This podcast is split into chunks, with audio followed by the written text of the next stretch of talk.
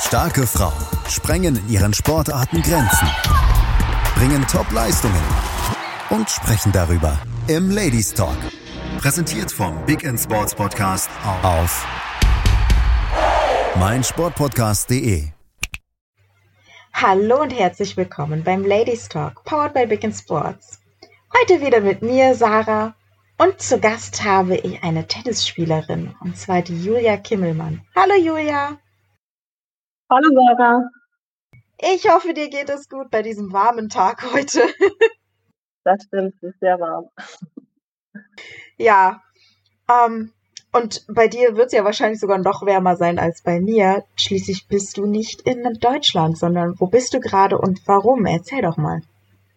Ah, ich bin gerade auf Kreta und ja, es ist, kann tendenziell noch ein bisschen wärmer sein als in Deutschland. Und ja, es hat mich ähm, eigentlich aus privaten Gründen hierher verschlagen. Also zunächst habe ich hier Turniere gespielt, aber dann hier auch meinen Freund kennengelernt oder derzeitigen Partner. Und daher befinde ich mich momentan auf dem wunderschönen Kreta. Du hast gerade von Turnieren schon erzählt. Sag uns doch mal, was ist denn so ein typischer Turnieralltag? Was passiert da alles? Worauf musst du dich vorbereiten und so? Ähm, also wir reden ja hier äh, vom Tennisturnier Alltag beziehungsweise das Leben eines Tennisprofis. Und natürlich hat man, wenn man sich das Jahr so anschaut, ähm, gewisse Wochen, wo halt Turniere stattfinden und gewisse Wochen, wo man trainiert. Und im Idealfall ist es halt so, dass du dich durch deine Trainingswochen so vorbereitest, dass du weißt, wenn ich jetzt im Turnier starte, dann bin ich topfit, physisch, mental, mir kann nichts passieren, ich bin unverwundbar. Ähm, ja, und im Idealfall spielst du halt so gut, dass du möglichst weit in den Turnier kommst. Und im konkreten Fall eines internationalen Turniers ist es so, dass die meisten Turniere über eine Woche gehen. Die später, die bei den höchsten Turnierkategorien, sprich den Grand Slams, äh, was man so kennt unter Wimbledon, Australian Open, US Open und French Open. Die gehen auch über zwei Wochen, weil die Spiele halt so intensiv sind. Ähm, bei Männern, bei den Männern ist es ja so, dass es eine verlängerte Version quasi gibt in den Matches und da ist es halt gut, wenn man sich ein, zwei Tage erholen kann und da ist es so, dass die äh, Turniere dann über zwei Wochen laufen. Aber im Prinzip ist es so, dass du jeden Tag ein Match hast.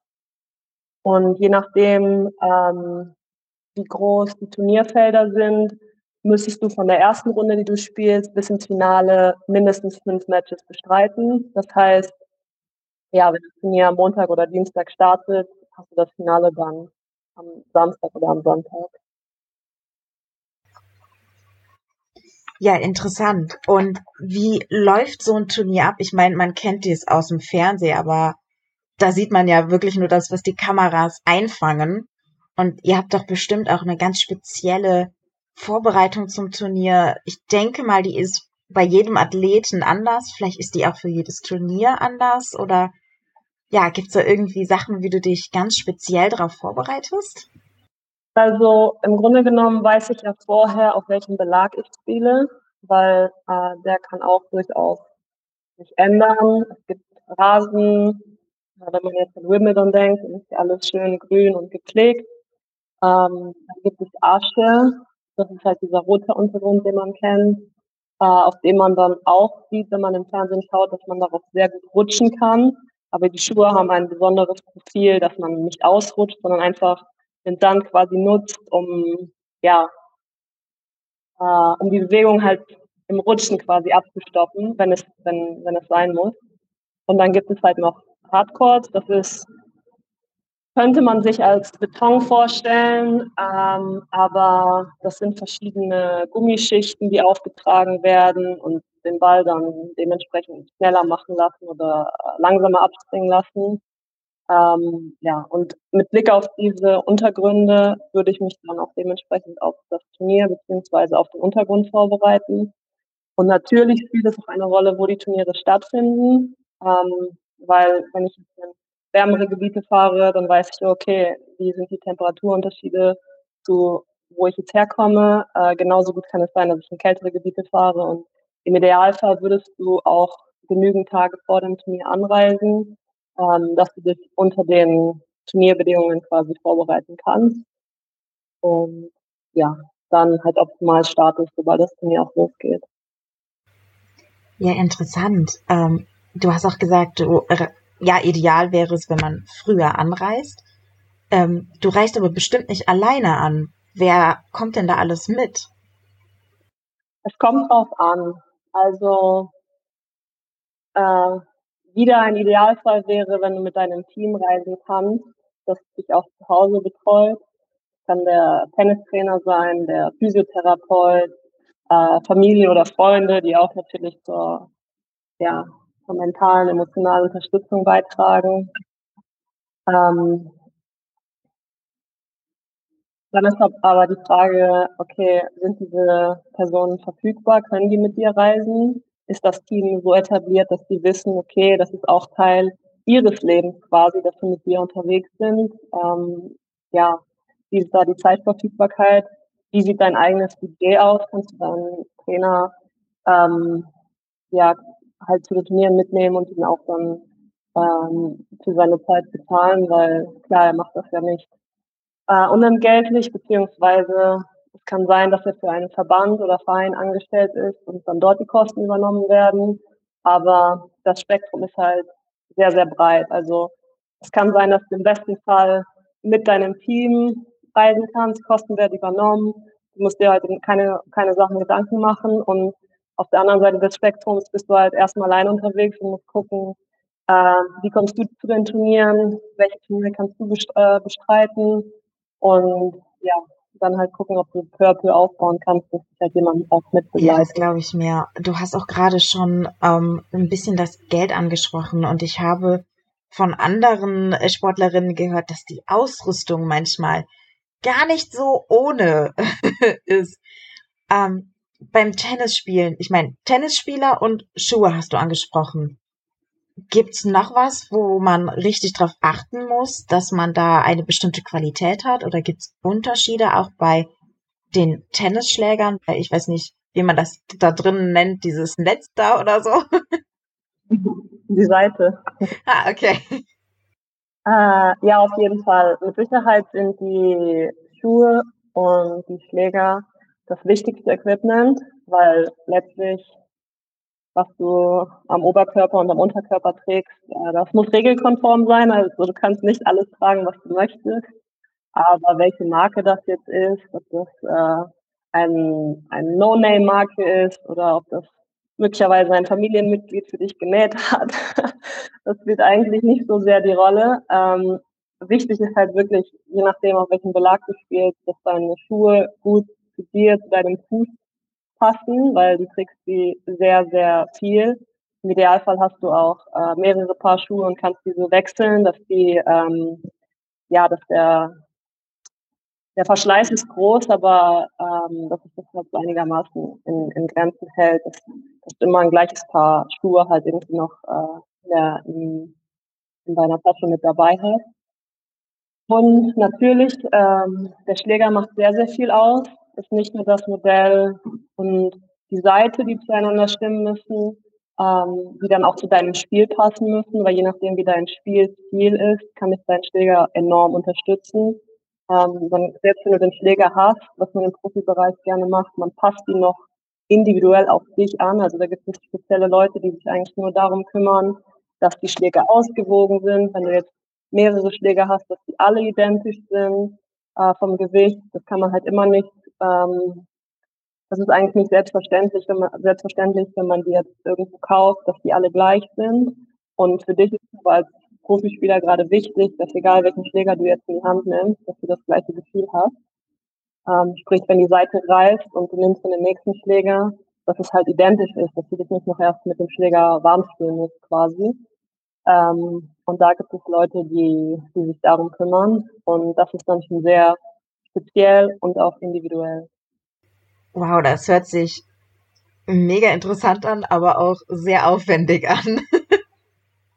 ja, zum Glück sind das Sachen, wo sich der äh, Spieler nicht so aktiv darum kümmern muss. Also da ist halt wichtig, wenn man im Team jemanden hat, der sich damit auskennt oder selbst wenn er nicht im Team ist, aber dass man irgendwie Kontakte zu jemandem hat, der das halt professionell betreibt, der kommt dann zu dir, man trifft sich auf dem Tennisplatz, er sieht, er, er sieht, wie du spielst, was zu dir passen könnte und dann ist das eigentlich, ja, ist es kein sehr großes Projekt. Innerhalb von ein paar Stunden sollte man eigentlich rausgefunden haben, welches Setup passt für den Spieler. Und dann ist das seine Aufgabe. Also, ähm, ja. Also eben auch noch zu den Kosten, äh, was du das ist auch eine Frage. Äh, häufig ist es so, dass Tennis-Equipment ähm, von den äh, einzelnen Marken übernommen werden kann. Also es kann sein, dass du ähm, einen Pfleger oder Schuhsponsor hast, ähm, weil Produktsponsoring häufig noch am einfachsten ist. Sie geben dir das Produkt und natürlich deine Umgebung wird darauf aufmerksam, ah, was trägt dieser Spieler für, für Schuhe oder was spielt er für einen Schläger. Das heißt, sie haben auch einen Mehrwert von, aber das äh, findet eher auch im, ja, im Leistungsbereich statt. Also als äh, Clubspieler müsstest du vermutlich dann gucken, wo du deine besten, wo du die besten Schläger für dich herbekommst, die besten Schuhe.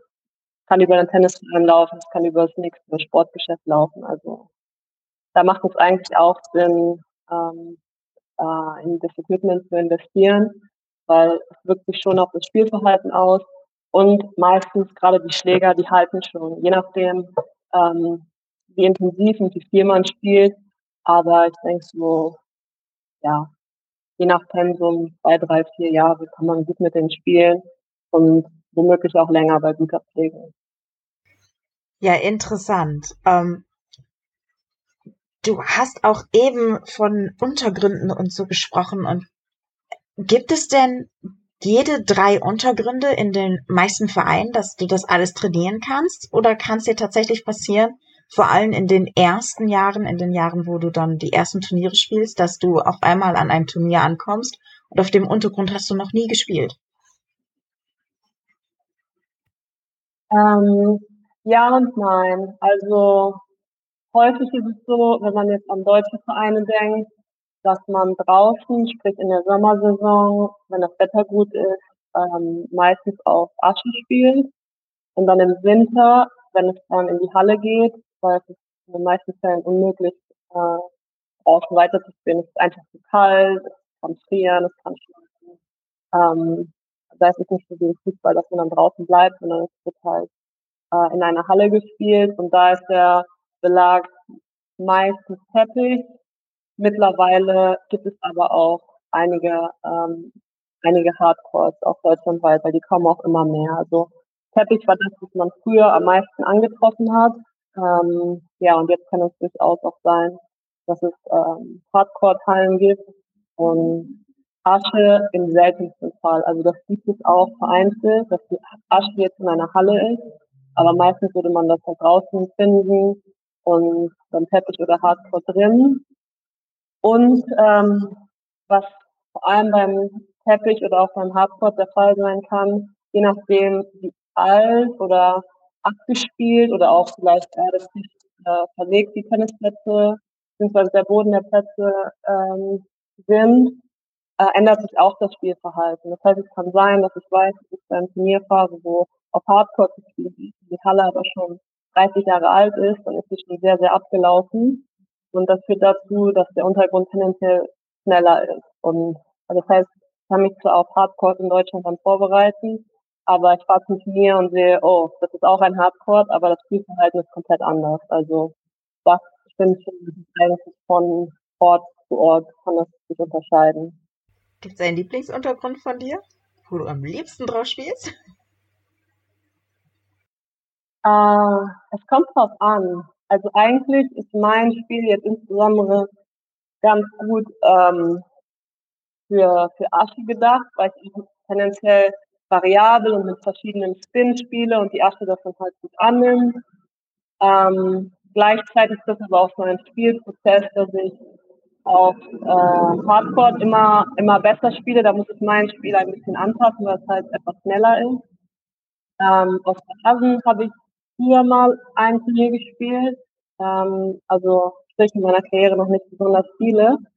Und es hat mir auf jeden Fall Spaß gemacht und da wäre auch interessant zu sehen, wie, wie ich mein Spiel jetzt äh, auf dem, ja, welche Wirkung das auf diesem Untergrund haben könnte. Also so gesehen kann ich sagen, ich bin variabel genug, dass ich mich nicht auf einen Untergrund festlegen müsste, dass ich sage, oh, ich kann jetzt am erfolgreichsten nur dort spielen.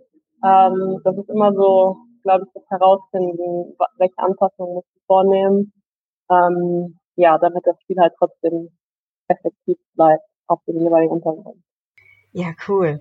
Ähm, ich würde sagen, das waren sehr viele schon sehr interessante Informationen. Wir verabschieden uns einmal kurz in die Werbung und sind gleich wieder da.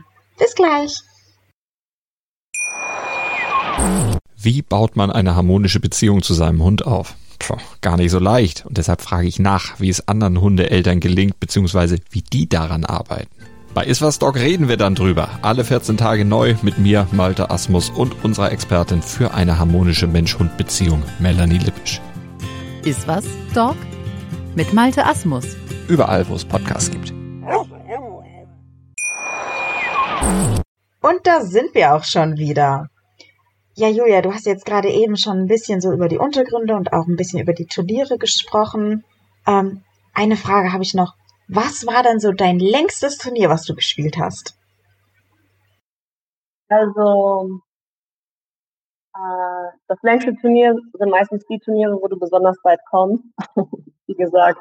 Ah. Weil im Tennis ist es äh, traditionell so, dass man eigentlich so ein K.O.-System spielt. Also man hat ein sogenanntes Turnierfeld oder ein Turnierbaum, wo jetzt zum Beispiel 32 Spieler aufgeführt werden und dann spielen die jeweils in Paaren gegeneinander und ähm, dann in der nächsten Runde hast du nur noch 16, dann 8, dann 4, dann 2 und das wäre dann das Finale.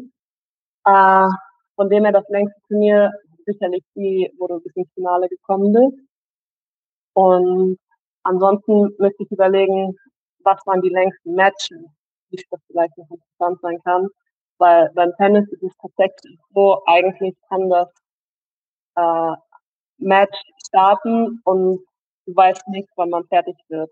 Weil das Zählsystem ist eben so, dass es immer hin und her gehen kann. Es ist nicht wie beim Fußball, dass jetzt irgendwann die Zeit abläuft, gegebenenfalls noch eine Verlängerung geht und dann aber wieder zeitorientiert ist, sondern es gab schon Spiele, ähm, ich glaube, das ist auch das längste Netz bislang, die äh, über drei Tage ging, weil es dann abgebrochen wurde, zum einen wegen Regen, zum anderen wegen Dunkelheit. Und es war ein Spiel in Wimbledon, wo es auch so war, dass im letzten Satz halt nicht ein, ein Tiebreak entscheidet. Das ist nochmal quasi ein, äh, eine spezielle Zählart am Ende des, äh, des Satzes oder ja, des letzten Satzes dann vor allem. Und da gab es das halt nicht. Das heißt, die Spiele gingen einfach munter so weiter und ich glaube, bis zuletzt war das Ergebnis im fünften Satz irgendwie ähm, 72 zu 70 oder so, was komplett unrealistisch ist. Ja, das äh, stelle ich mir auch ein bisschen unrealistisch und ein vor allem sehr viel Strapazen für, für die Spieler vor. Ähm, ich meine, selten denke ich mal, geht man in ein Match rein und denkt, ja, drei Tage. ja, das stimmt. Und ich denke, das ist auch sehr, sehr nervenaufreibend für die Spieler.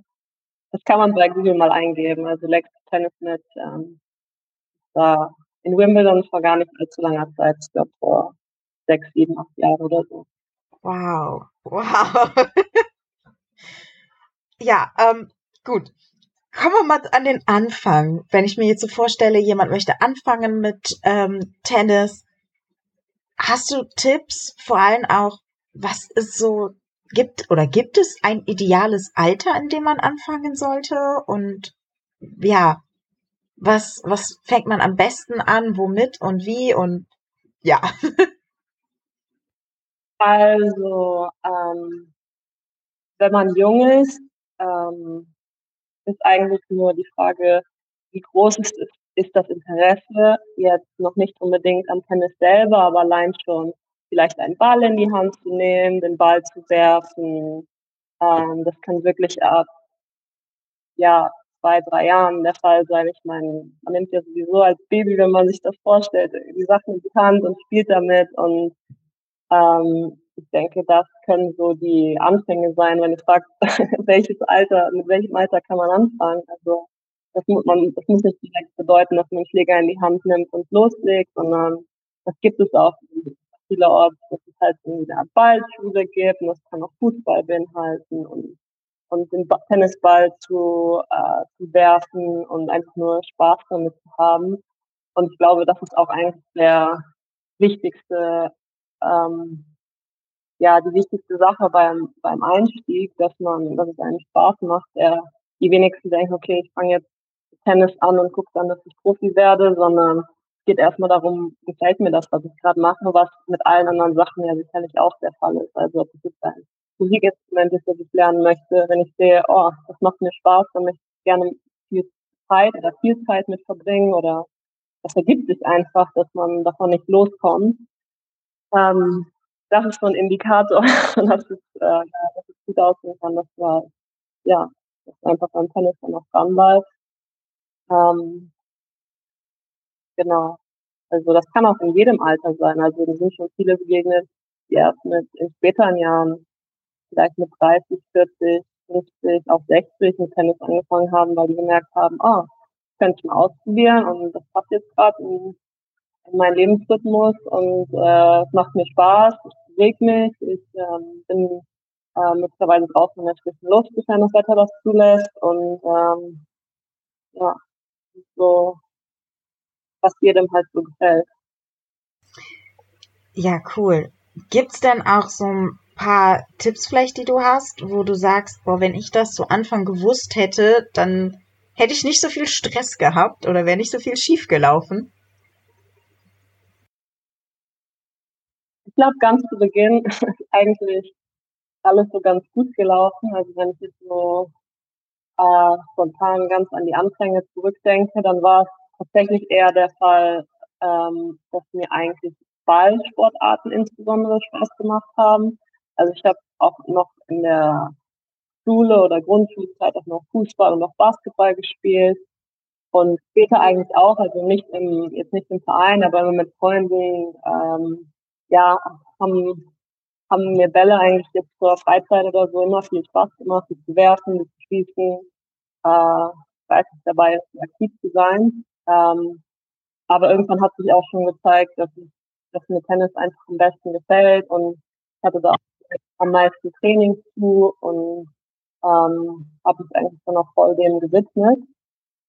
Ähm, ob es Tipps dazu gibt, die ich geben kann, das, das Wichtigste ist eigentlich, dass du selber Spaß hast an dem, was du machst, was ich eben schon so kurz angesprochen habe, ähm, dass das Umfeld auch passt, weil es ist trotzdem etwas äh, Soziales eigentlich, wenn du in den Tennisclub gehst. Also es kann auch vorkommen, dass du sagst, okay, das Tennis, der Tennisclub hat jetzt eine Ballwand und ich stelle mich da jetzt hin und trainiere dann meine Schläge und der Ball kommt halt immer von der Wand, wird halt von der Wand zugespielt.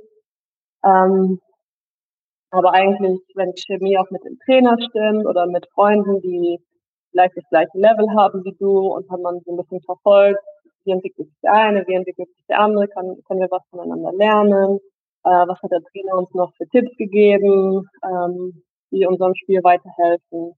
Und ich denke, das ist halt wichtig, dass da die Chemie stimmt, dass man nicht sagt, oh, jetzt gehe ich wieder zum Tennis und die Leute, die ich da antreffe, die gefallen mir überhaupt nicht.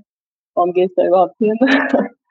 ähm, das ist, da kommen alle diese Komponenten zusammen, also sowohl der Sport als auch das soziale Umfeld sicherlich. Ja, du hast eben schon von deinem Anfang gesprochen. Jetzt fände ich es mal interessant, wie bist du denn zum ähm, Tennis gekommen? Ich meine, du hast gesagt, du hast einige andere Ballsportarten auch ausprobiert. Wieso Tennis? Hm, ich glaube, ganz ursprünglich habe ich Tennis gespielt, weil mein Vater und meine Schwester gespielt haben. Und meine Schwester dann eigentlich auch in einem ähm, ja, Pensum, das schon sehr regelmäßig war. Das heißt, ich habe auch fast jeden Tag trainiert und ähm, sobald die Zeit da war, hat sie auch Turniere gespielt und wenn die Turniere weiter weg waren, sind wir natürlich als Familie ähm, zusammen ja, zu den Turnieren gefahren. Das heißt, ich war schon auch irgendwie äh, immer ja im Tennis unterwegs, auch wenn ich selber nicht gespielt habe. Äh, meine Schwester ist ähm, auch ein paar Jahre älter als ich, das heißt, sie war dann auch schon deutlich weiter. Und irgendwann habe ich dann auch meine ersten Trainingsstunden ähm, genommen. Wie gesagt, es war auch am Anfang so, dass es natürlich so Kindergruppen waren, Ballschule, so was ich eben schon angesprochen hatte, aber dann erinnere ich mich, dass es doch auch mit einem Trainer war, der selber aus einem professionellen Umfeld kam, der auch Bundesliga in Deutschland gespielt hat. Und da war klar, okay, es, es geht tiefgründiger in die Materie, sagen wir es so, ähm, weil er auch einfach viel zu vermitteln hatte. Und ähm, ja, so hat sich das eigentlich entwickelt. Das ist, glaube ich, so ein normaler Prozess, dass man, wenn man et etwas von jemandem lernt, dann guckt man, okay, was kann der mir beibringen, ähm, wie weit oder wie lange arbeiten wir zusammen, wann merke ich, dass der Zeitpunkt gekommen ist, dass ich vielleicht Input von jemand anderem brauche oder vielleicht ähm, ja, bin ich in einem Verein groß geworden und merke, okay, ähm, der hat mich super unterstützt und irgendwann ist halt der Punkt, möglicherweise den Verein zu wechseln, das Trainingsumfeld zu wechseln, mit anderen Spielpartnern in Kontakt zu kommen. Ähm, ja, und das war eigentlich so der Fall, ähm, der dann so sich durch meine Jugend gezogen hat, sage ich mal. Ich bin irgendwann aus Aachen dann nach Leverkusen gewechselt, erstmal nur, weil dort ein Trainer war, mit dem ich dann intensiver trainiert habe. Später habe ich dann auch tatsächlich den Verein gewechselt und ja, habe aber parallel dann noch immer die ähm, bestimmte Turniere gespielt, auch erst im, im, im Kreis oder in der Stadt und dann vielleicht auf Verbandsebene und irgendwann, wenn du siehst, dass du zu den Best Besten in deine, äh, deine, deines Verbandes gehörst, dann spielst du halt auf deutschlandweiter Ebene, auf deutsche Meisterschaften. Ähm, und gleichzeitig gibt es auch schon in jungen Jahren, sprich, die beginnen mit unter zwölf Jahren ähm, mit internationalen Turnieren. Das kann dann europaweit sein zum Beispiel. Da gibt es tatsächlich, das heißt so die die Tour von Tennis Europe. Also das sind dann Turniere hauptsächlich in Europa, aber die schon für unter 12, unter 14, unter 16-Jährige ausgerichtet werden. Wow. Ähm, nicht schlecht. So früh schon international unterwegs. Cool, cool. Ähm, was war denn so dein Erlebnis oder ein Erlebnis, wo du sagst, das habe ich bis jetzt noch im Kopf ob positiv oder negativ, aber so eins, was, was dich geprägt hat?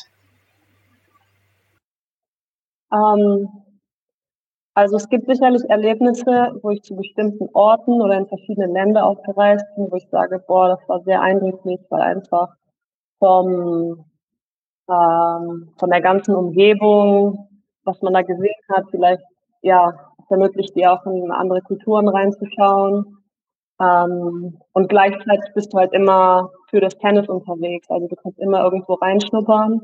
Zum Beispiel habe ich in Israel gespielt, was ich sehr faszinierend fand, weil ich davor eigentlich wenig Berührungspunkte hatte. Oder in, äh, sonst in Afrika, in Marokko, ähm, natürlich in vielen Ländern in Europa, äh, bis hin zu Australien. Also ich war, es ist immer so, klar kannst du die Länder erforschen, dass du sagst, okay, ich man hat eine Weltreise und guckt mir verschiedene Orte an, aber ich finde, das ist so ein schöner Ausgleich, wenn du sagst, okay, ich gehe irgendwo für meinen Beruf hin und habe möglicherweise die Chance, je nachdem wie eingebunden du bist, weil natürlich ist auch ein Turnier sehr anstrengend, du kannst nicht dann immer gleichzeitig auf der Tennisanlage sein und dann dir noch die Stadt und, die Kultur dort anschauen, aber manchmal passt es eben doch, oder man bleibt ein paar Tage länger und hat dann ein bisschen Zeit, sich das anzuschauen. Ähm, sonst von aus Sicht des Tennis da war sicherlich das größte Turnier und das äh, eindrucksvollste der, der Porsche Cup in Stuttgart. Das ist so mit die Turnierkategorie, die ich gespielt habe und ähm, es ist auch grundsätzlich eine eine hohe Turnierkategorie, dass die ja die Weltelite da eigentlich aufschlägt jedes Jahr. Und ich denke, wenn man bei solchen Events spielt, dann erkennt man, okay, wo möchte ich hin mit dem Tennis? Ähm, am Anfang kann das immer ein bisschen schwierig sein, weil die Turniere sind ganz zu Beginn halt sehr einfach gehalten und später, je besser das Turnier wird, desto mehr äh, wird natürlich auch von außen investiert. Es kommen mehr Sponsoren dazu und gleichzeitig ist auch das Setup sehr professionell und ähm, geht halt alles Hand in Hand. Es sind viele Zuschauer vor Ort und es ist einfach, ja, wie eine, wie in einer Arena zu spielen eigentlich. Also da kann man sagen, da schnuppert man wirklich am Profi-Tennis. Das ist ein sehr schönes Bild, welches du gerade gemalt hast. Und mit dem gehen wir mal eben wieder in die Pause. Bis gleich. Hey, Malte Asmus von meinsportpodcast.de hier. Ab März geht's weiter mit unseren 100 Fußballlegenden. Staffel 4 bereits. Freut euch auf Zlatan Ibrahimovic, Michel Platini, Cesar Luis Minotti, Paolo Maldini, um nur mal vier zu nennen. Und bis wir mit der vierten Staffel kommen, hört doch einfach noch mal rein in die bisherigen drei Staffeln. Ronaldinho, Sepp Meyer, Gary Lineker, Lothar Matthäus und viele weitere warten da auf euch. 100 Fußballlegenden. Jetzt überall, wo es Podcasts gibt. Und da sind wir wieder aus der Werbung raus. Ja, wenn ihr richtig zugehört habt, habt ihr die Julia immer reden hören, wenn sie über Turniere gesprochen hat oder auch Tennis. Es war immer in der Vergangenheit. Und da gibt's einen Grund für. Magst du uns die zu erzählen, Julia? Gerne. Ich habe äh, dieses Jahr quasi eine kleine Pause von dem ähm, vom Profi-Tennis, ähm, weil mein Partner und ich ein Kind erwarten. Und mittlerweile ist auch nicht mehr so weit hin bis dahin. Ähm, das heißt, das ganze Jahr ja war halt von äh, davon geprägt und zu gucken, okay, wie verändert sich das Leben, wie verändert sich der Körper natürlich. Ähm, gerade hier auf Kreta auch mal äh, sich zu setteln, weil eigentlich ist es war es immer so untypisch für mich, halt relativ lange an einem Ort bleiben, dadurch, dass die Turniere halt überall stattfinden und äh, ja, das war, kam selten vor, dass ich länger als ein paar Wochen vielleicht irgendwo mal dann zu Hause war. Und von dem her ist es momentan ein anderer Lebensrhythmus. Gleichzeitig ist es auch schön, äh, wenn ich das Tennis so äh, rückblickend betrachte, um zu gucken, was ähm, ja, was lief gut, was möchte ich verändern, äh, wo habe ich mich ähm, weiterentwickelt, wo kommen noch andere Einflüsse her, die ich irgendwie nutzen kann, äh, ja, sei es von, von Trainern, Beratern, Freunden, ähm, dass ich eigentlich gucke, dass ich äh, schon auf jeden Fall gerne weiterspielen möchte, auch auf professionellem Level und dann jetzt ist die Zeit, mich auch darauf vorzubereiten. Ähm, natürlich wird alles anders und spannend, ähm, wenn noch ein Kind mit im Gepäck ist. Ähm, ja, das ist jetzt so die Ausgangssituation. Ich glaube, was halt echt schön ist, dass ähm, das hat mehr mit dem Ort zu tun, wo ich jetzt hier bin, dass äh, wie ich ganz zu Beginn gesagt habe, dass ich eigentlich nach Kreta gekommen bin, weil ich hier Turniere gespielt habe und man sieht hier auch, dass nach und nach so dass es eine wachsende Turnierlandschaft gibt. Das heißt, selbst im nächsten Jahr, wenn ich Anfang des Sommers wieder starten wollen würde und ähm, ja, mich körperlich fit fühle und die Vorbereitung gut läuft, ähm, werden hier auch einige Turniere stattfinden, was halt total der Luxus ist, weil im seltensten Fall hast du die Turniere quasi vor der Haustür und in dem Fall sind halt dann auch die internationalen Turniere, für die es dann die Welt, äh, Weltranglistenpunkte gibt, die dann für die Weltrangliste zählen. Und ich kann mich da, wenn ich jetzt das nächste Jahr anschaue, ähm, eigentlich ein bisschen entspannen. Das ich weiß, es kommt nicht viel Reisen auf mich zu. Ich kann mich erstmal mit dem Kind so einleben und erstmal gucken, dass alles in Ordnung ist, dass alle, alle gesund sind. Und gleichzeitig, wenn es mal wieder Richtung Tennis geht, weiß ich, ich habe halt hier auch die Möglichkeiten oder die besten Möglichkeiten vor Ort, bevor es mich dann wieder äh, ja, in die Weltgeschichte verschlägt, sozusagen. Ja, dann erstmal herzlichen Glückwunsch von mir. Vielen lieben Dank. Danke dir. Und man hat ja auch gerade schon rausgehört, so ganz vom Tennis los kommst du ja nicht. Und ich habe auch gehört, du äh, machst gerade nebenbei so ein paar Projekte, ähm, ziehst du mit auf und alles. Erzähl uns doch mal, was machst du jetzt so?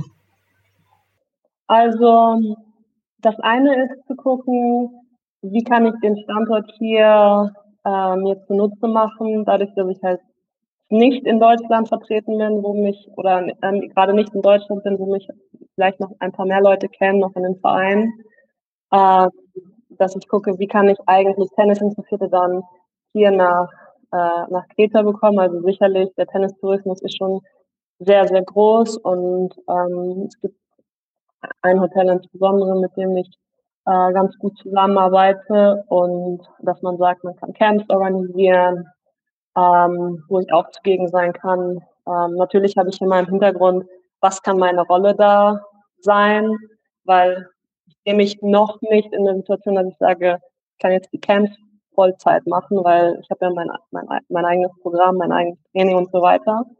Aber alleine, wenn ich da einfach nur ein bisschen ähm, beratend zur Seite stehen kann oder zugänglich sein kann für die Spieler, die dann ähm, hierher kommen. Das kann auch in, in jeder Alters- und Spielklasse sein. Und ja, mir hat eigentlich immer, immer schon der Gedanke ähm, gut gefallen, dass man trotzdem auch als Spieler irgendwie nahbar ist, dass man jetzt nicht abgehoben und in seiner eigenen Welt lebt, sondern irgendwie, wenn möglich, noch einen Kontakt auch so ja zu der ähm, der normalen Welt hat quasi.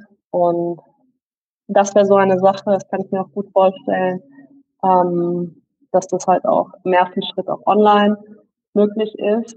Das ist einfach für denjenigen, der da besonders interessiert ist und sagt, oh, ich würde mir gerne Feedback von einem Profispieler ähm, holen. Und natürlich ist es am schönsten, wenn man eins zu eins ähm, zusammen auf dem Platz steht, aber alleine was die Technik heute möglich macht und dass man da erstmal auch online, auch mit Video natürlich im, im Austausch ist, dass ich mir das Spiel anschauen kann oder die Technik und da einfach so noch meinen Input zu geben kann. Das ist eine Sache, die, die gerade aktuell ist.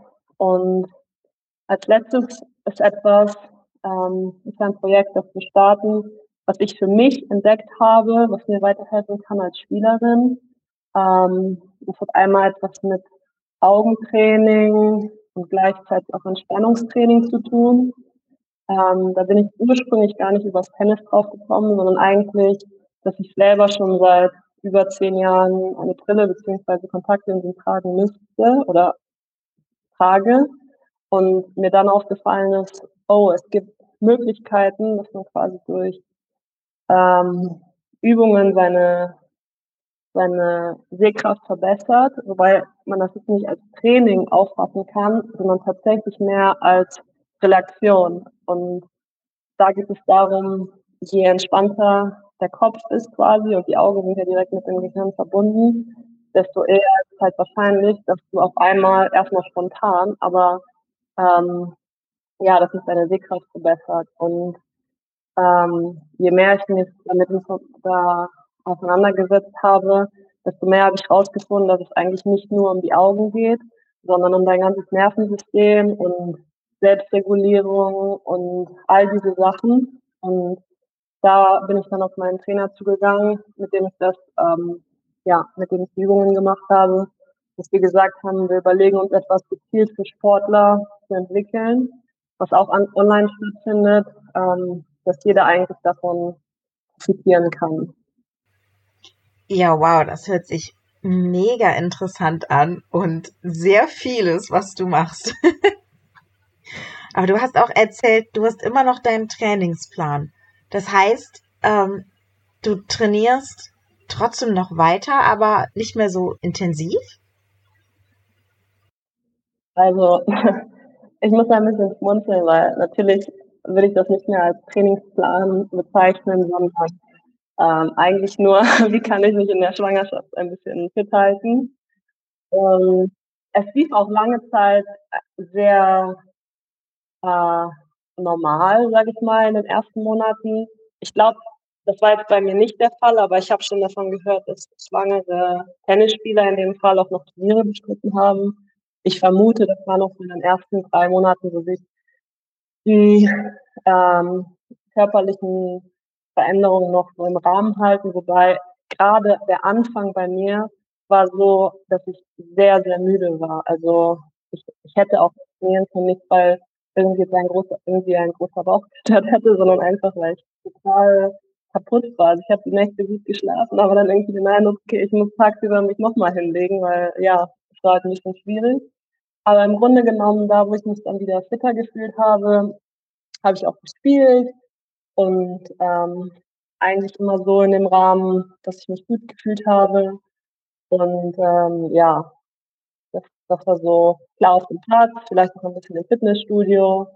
Ähm, das hat auch dann damit zusammengehangen, dass ich gedacht habe, okay, welche Sachen kann ich ausprobieren, wie kann mein Trainingsplan aussehen, ähm, wenn ich dann tatsächlich wieder starte.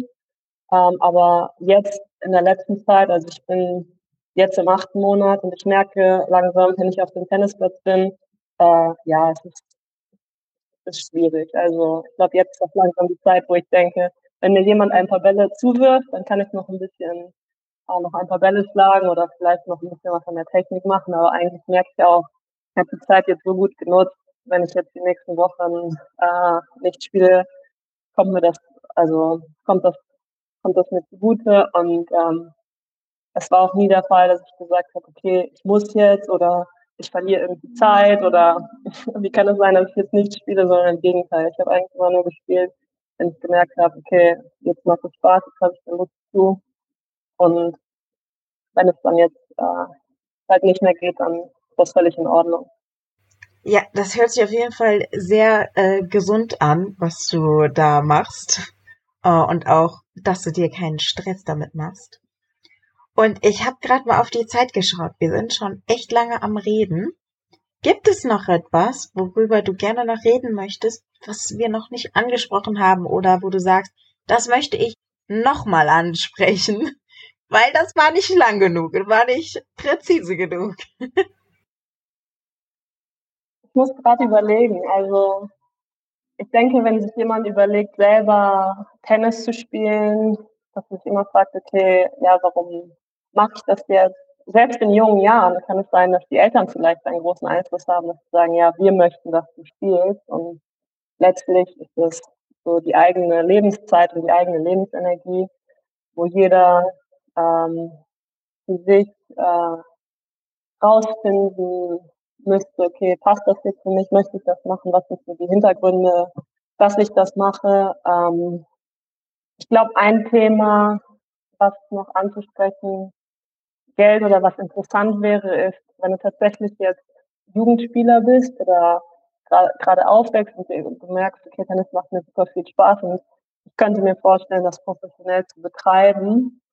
Ähm, was es da halt noch zu beachten gibt, da äh, vielleicht ein paar Erfahrungen zu teilen, die, ja, bei mir aufgekommen sind, ähm, da ja auch nicht immer alles glatt läuft, sondern durch die Fehler, die du machst, sammelst du deine Erfahrungen und kannst dann darauf reagieren und es dann besser machen. Und ja, ich glaube, abschließend wäre das halt etwas, was ich sagen könnte, dass wenn irgendwie ähm, Interesse nach Feedback irgendwie in jedwelcher Hinsicht besteht als, als junger Spieler, als aufwachsender Spieler, vielleicht als schon äh, älterer, etablierterer Spieler, ähm, das, was ich eben gesagt habe, dass ich eigentlich gerne auch nahbar bin und wenn ich Nachrichten dazu erreiche, auch gerne darauf eingehen kann.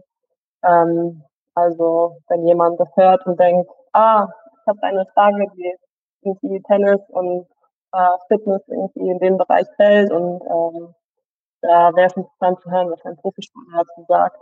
Sofern es meine Zeit zulässt, ähm, würde ich gerne auch etwas zurückgeben und kann darauf dann reagieren und mit meinem besten Wissen irgendwie hoffentlich helfen. Ja, das waren sehr schöne Worte. Und wer sich jetzt fragt, wie kann ich denn die Julia kontaktieren? Schaut einfach in die Show Notes rein. Da findet ihr alle möglichen Informationen und auch Julias Informationen und Kontaktinformationen. Ähm, ja, mir bleibt jetzt einfach nur noch zu sagen, danke Julia, dass du da warst. Es hat mir sehr viel Spaß gemacht. Vielen lieben Dank für die Einladung. Es hat mir auch sehr viel Spaß gemacht, mit dir zu sprechen. Ja, und ja, ich freue mich darauf, wenn die Folge rauskommt. Und vielleicht äh, hören wir uns ja demnächst nochmal, wenn du erzählst, wie es so ist, mit, als nicht werdende Mama, sondern als Mama und dann Tennis spielen und die ganzen Projekte und das alles. also seid alle gespannt. Das wird sein. Super. Alle gespannt. Es kommt noch ganz vieles Cooles. Bis demnächst. Tschüss. Bis bald. Dir hat dieser Podcast gefallen? Dann klicke jetzt auf Abonnieren und empfehle ihn weiter. Bleib immer auf dem Laufenden und folge uns bei Twitter, Instagram und Facebook. Mehr Podcasts aus der weiten Welt des Sports findest du auf meinsportpodcast.de.